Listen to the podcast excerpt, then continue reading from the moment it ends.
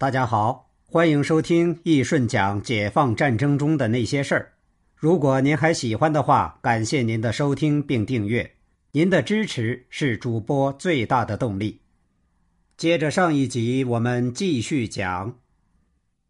朱瑞之所以能够得出这么精辟的指导原则，源于他注重深入实际调查研究。刚刚到东北的时候。朱瑞就尽可能广泛的收集有关炮兵的书籍。每次上前线打仗，朱瑞宁可少带生活用品，但是马列著作和炮兵书籍总是不离身。到了东北之后，朱瑞经常冒着零下三四十度的严寒，亲临前线指挥作战。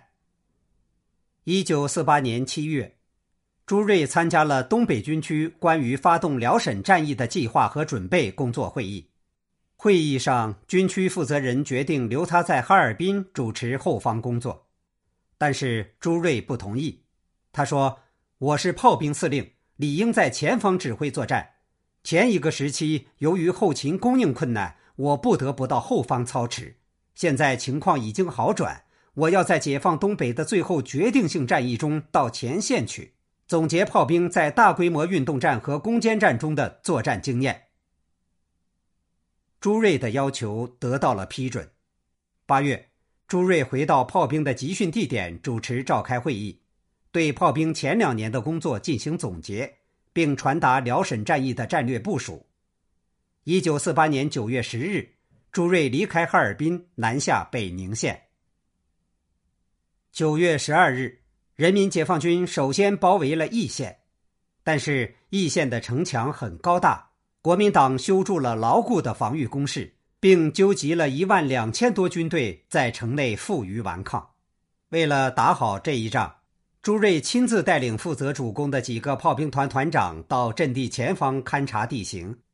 查看完部队地形之后，他回过头对其中一名炮兵团团长黄登宝说：“这些家伙也太猖狂了！你先拉两个连来，把那几门炮给我敲掉，先给他们来个下马威。”十月一日上午，朱瑞一声令下，第一颗炮弹呼啸着划破长空，落在了易县城墙上。随之，许多火炮接踵而至，纷纷发射。顷刻之间，城墙就被撕开一道四十多米宽的裂口。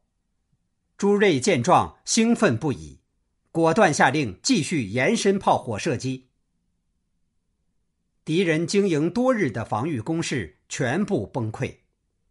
解放军战士们从突破口冲入城内，不到六小时就将守在城内的敌人全部消灭，还活捉了敌师长王世高，胜利的揭开了辽沈战役的序幕。朱瑞是炮兵司令员，本来是没有必要上前线阵地的，而且前线指挥员也一直劝说拒绝他前往。但他认为，深入前线了解部队、掌握敌情是指挥员的本分，因此，为了及时了解和总结炮兵开拓突破口的情况和经验，在战斗还没有完全结束的情况下，朱瑞就从指挥所出来，身先士卒向突破口跑去。然而，不幸触雷牺牲。